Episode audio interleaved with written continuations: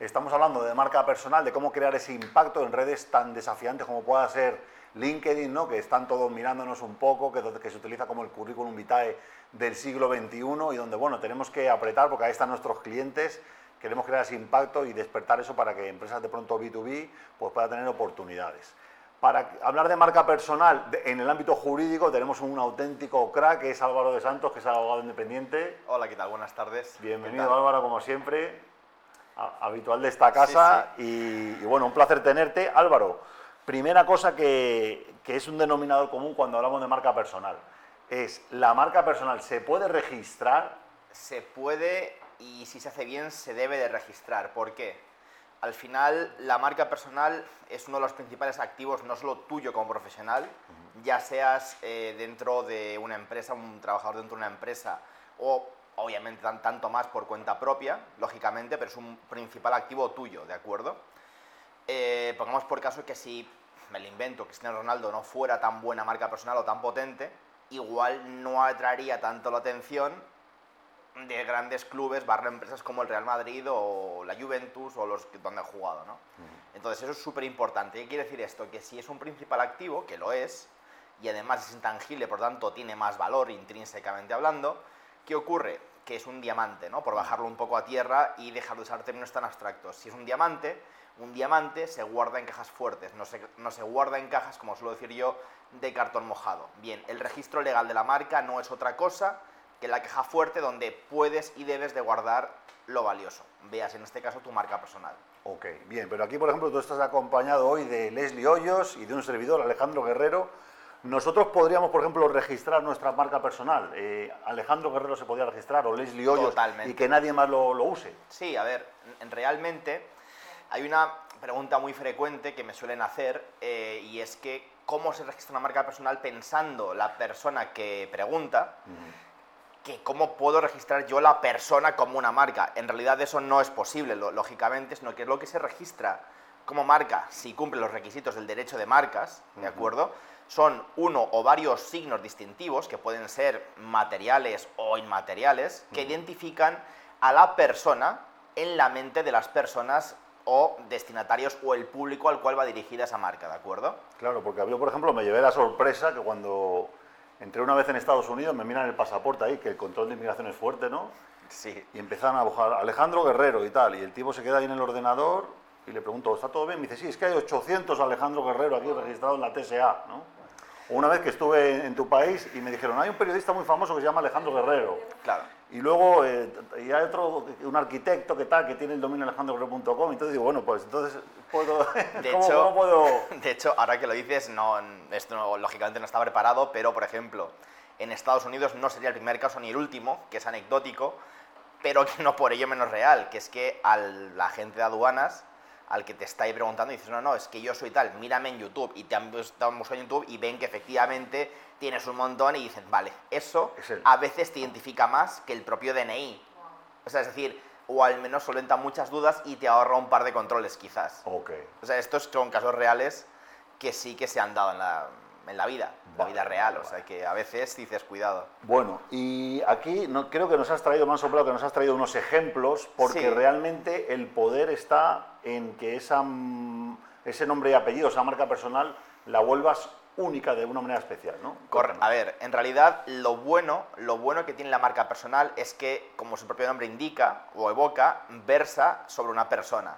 Y las personas, por el mero hecho de existir, ya somos todos únicos e irrepetibles en nosotros mismos, ¿de acuerdo? Lo que pasa es que ahora mismo, cada vez menos quizás, pero sigue habiendo mucho resquicio del pasado, en mi opinión. O sea, estamos ante un verdadero cambio de paradigma de un panorama mercantil tangible, ¿no? de intercambio más directo, más físico, a uno más intangible, más ubicuo, donde todo es infinito, en infinitos lugares, en infinitos momentos, simultáneamente, y a ese nivel mucho mayor se hacen los intercambios. Quiero decir, con esto que, en realidad, cuando tú eres único, muchas veces la gente renuncia a su unicidad, por así decirlo, que le viene genuinamente dada por su existir, por haber nacido y por ser quien es, para intentar encajar en un patrón que ya no existe, que no funciona y que encima ni siquiera tiene cabida en el nuevo paradigma, en el nuevo mercado que es digital. ¿De acuerdo? Entonces, sí que es cierto que eso es la clave de la marca personal y sí, por supuesto que todos somos únicos. Lo que pasa es que no es lo que eres, que por supuesto que también, sino cómo te perciben. Quiero decir, qué es lo que más destacadamente se percibe de ti, sea tu rasgo, por ejemplo, puede ser el tono de voz, puede ser una cresta, puede ser lo que sea, un nombre, quizás un apodo, y eso, individual y o aisladamente considerado, es lo que puede y debe previo estudio mm, concienzudo y detallado, registrarse como marca personal, porque eso es tuyo por derecho propio, nunca mejor dicho. Entonces, hazlo valer. Y eso es lo que comentas que sería como la caja fuerte. Correcto. Donde nosotros podemos crear una, una marca personal que ya, digamos, es única y nadie está protegida legalmente y nadie nos la va a poder copiar. Correcto. Es más, por ejemplo, imagínate que ahora todos los jugadores de baloncesto les dieran, porque ven este programa de repente y todo les da por hacer su marca personal. Y todos les da así casualmente porque por representarse a sí mismos en una postura conocida como es el de Michael Jordan, en la archiconocida marca Air Jordan, en la misma postura. ¿Crees que habría infracción de marca o no? Claramente pues la habría. Sí, ¿no? Porque claro, Michael Jordan creando el salto ese... Claramente la habría, además. ¿vale? porque es una marca que ya opera al haberse registrado como tal en sí misma, sin perjuicio de que evoque y comunique sobre una persona, pero evidentemente es una marca que tiene todos los requisitos legales y jurídicos y comerciales de una marca, digamos, corporativa, ¿no? que son aquellas que son más impersonales. De hecho, se pueden combinar y se deben de combinar. ¿eh? Y entonces también otra cosa importante que siempre estamos aquí discutiendo, que realmente el proceso correcto es crear esa marca personal con, una, con un abogado como vosotros, con un despacho que sean especialistas en, que, asegurarte que tienes esa protección jurídica. Y como paso dos, ya hacer el tema del branding, de crear el logotipo, imagen de marca, hacer el tema de comunicación en redes, venir a televisión, ta, ta, ta, ta, pero la parte principal y primera que se debe hacer es la parte jurídica. Correcto, a ver, la marca personal es un poco más compleja, lógicamente, porque trata o lleva implícita a una persona y por tanto la complejidad es obvia, ¿no? Quiero decir, ¿en qué se traduce esta complejidad? Pues en que las personas somos esencialmente complejas. Por lo tanto, lo primero es trabajarse la personalidad, es decir, aquella, tu, tu persona tanto intrínseca como extrínseca, ¿de acuerdo? De forma que lo tengas bien coherente. lo, incoherente no funciona realmente, ¿vale? No lo puedes meter en una marca porque eso va a tener muy corto recorrido si es que tiene alguno. Quiere esto decir que primero es el estudio un poco de la persona, aterrizar todas las características personalísimas intrínsecas y extrínsecas que definen a esa persona en la mente del público al que va destinada la marca, luego concentrarlo en uno o varios signos distintivos que se registran como marca conforme al derecho de marcas, 100%, ¿ok? Luego, una vez está el registro implementado a nivel jurídico o legal, como se quiera denominar, sobre esa base se implementa un buen branding, que también tiene efectos legales y debería de ser complementado con matices o con eh, un punto de vista jurídico conjuntamente con el propio ente artístico del diseñador o diseñadora gráfica que se encarga eh, de implementar todo esto. Las marcas, además, tienen una función que, además de la esencialmente diferenciadora, que esta es obvia en sí misma, no es menos importante, que es la función de condensar el goodwill o la buena reputación comercial o la buena reputación de la marca, ¿de acuerdo? Es decir, si tú, por ejemplo, hablamos de marca personal, hablamos, por ejemplo, de la marca personal Rafael Nadal, que hablamos en un momento, la marca entra en tu cerebro, se posiciona, como siempre digo, en la mente emocional que no racional y actúa como un disco zip que se descomprime. ¿Y que se descomprime en tu cerebro? Que es lo que realmente funciona y hace que las marcas sean rentables o influyan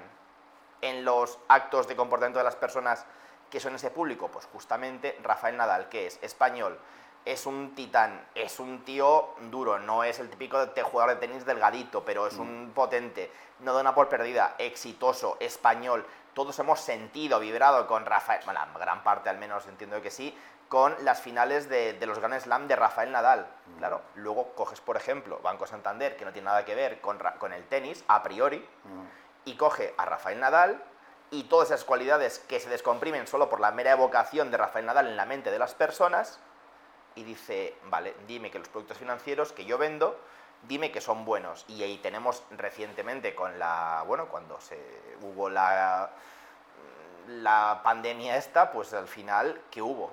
En todas las esquinas del Banco Santander estaba Rafael Nadal con su, que le define? Su mítico vamos, cuando gana un punto épico, siempre decía el vamos, pues bien, vamos pymes, vamos autónomos, que es lo que también define Rafa Nadal, las remontadas. Esto lo remontamos entre todos haciendo analogía entre crisis bancaria usado por un banco con las remontadas épicas en tenis de Rafael Nadal, aparentemente inconexo. Hay marcas personales que pueden llegar a valer mucho más que marcas comerciales. Hay otro detalle también que has comentado, me parece importante, ¿no? que vosotros tenéis una metodología en, la cual hacéis también un análisis eh, neuropsicológico de, de, la, persona en sí, para que ese personaje que se muestra al mundo sea realmente el mismo que es la persona, porque si no hay una diferencia. Correcto. Y Leslie comentó antes el tema de los arquetipos, que además me, llama mucha atención porque es, es muy similar, ¿no?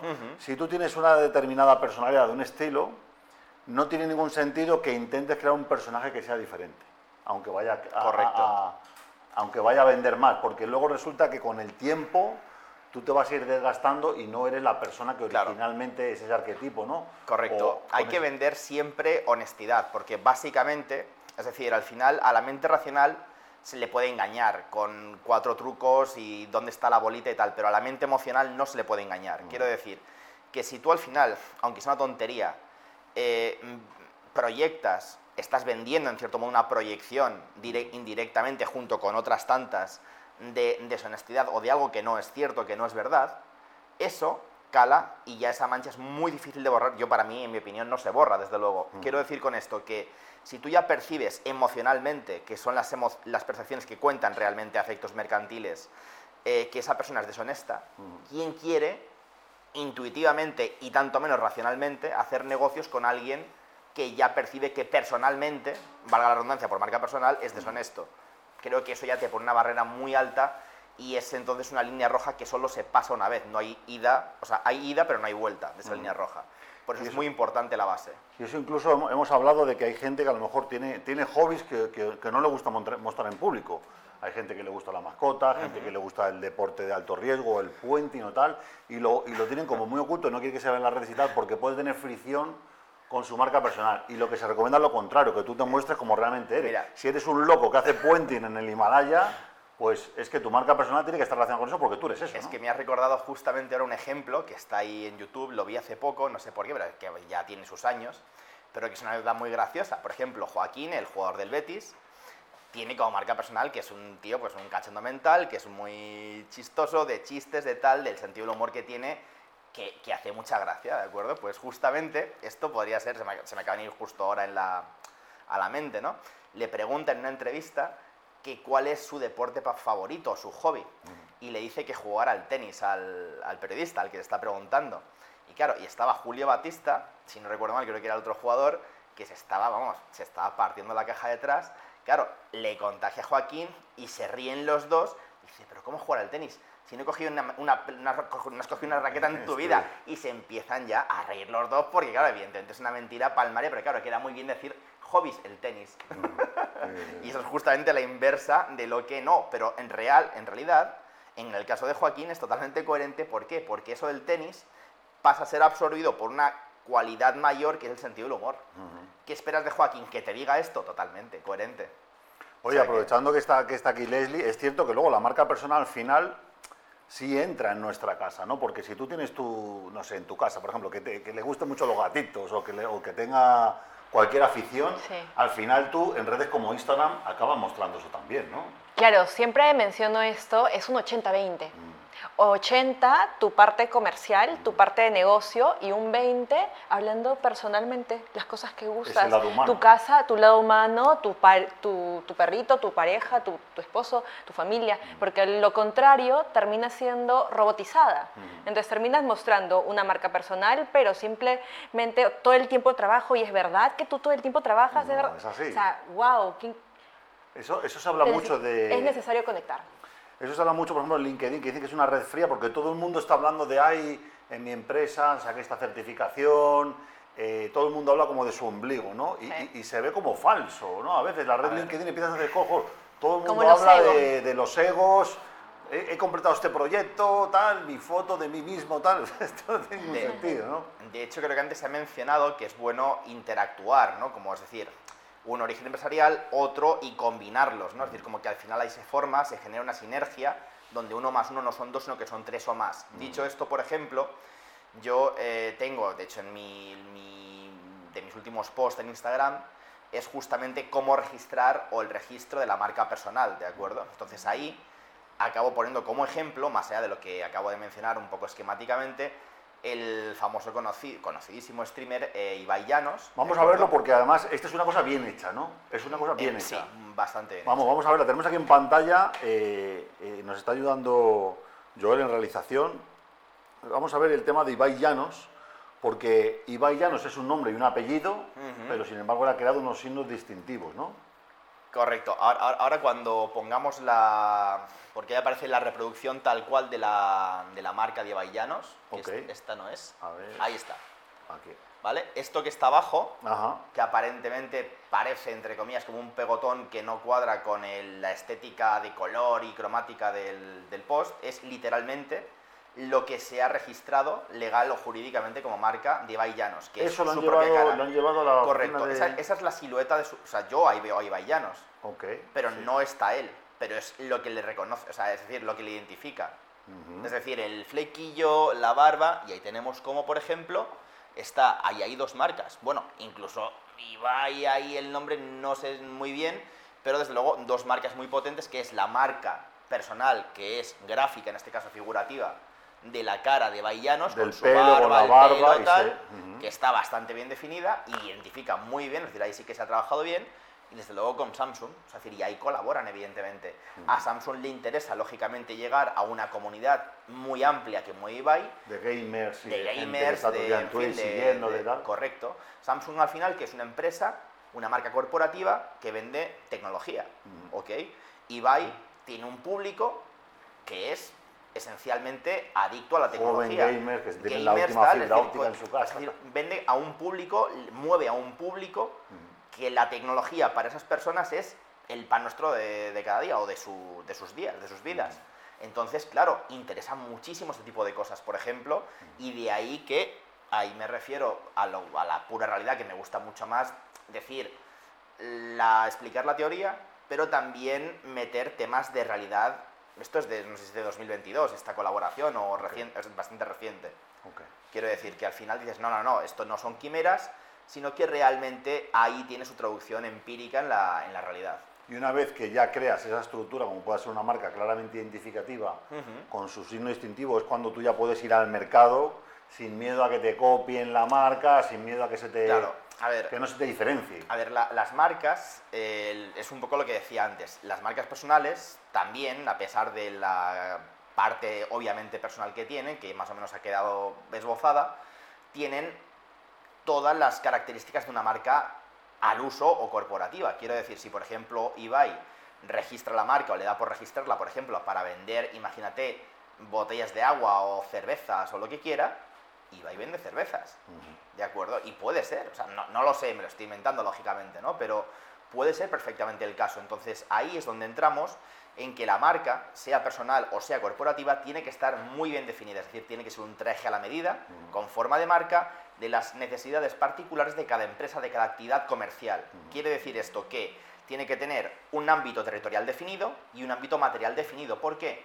Porque salvo excepciones que pueden ser las marcas renombradas, una marca existe única y exclusivamente para un territorio que está específicamente designado y para unos productos o una región más amplia, donde pues, como puede ser Europa, donde está comprendido España, eso depende de cada caso. Y para unos productos o servicios y o servicios concretos, es decir, tú la puedes tener para vender eh, botellas de agua, pero no para vender balones de playa, por ejemplo. ¿Me explico? Entonces, eso es lo que, donde existe tu marca y eso es el alcance del monopolio legal que te garantiza el Estado, bueno, o por ejemplo en su caso la Unión Europea como una región más amplio, pero es la ley, ¿ok? Que te garantiza de tu monopolio, con tu derecho de exclusiva y de exclusión de que terceros no autorizados puedan usar comercialmente ese signo distintivo para vender según qué cosas o según qué servicios. Fenomenal. Bueno, pues Álvaro de Santos, especialista en derecho de marcas.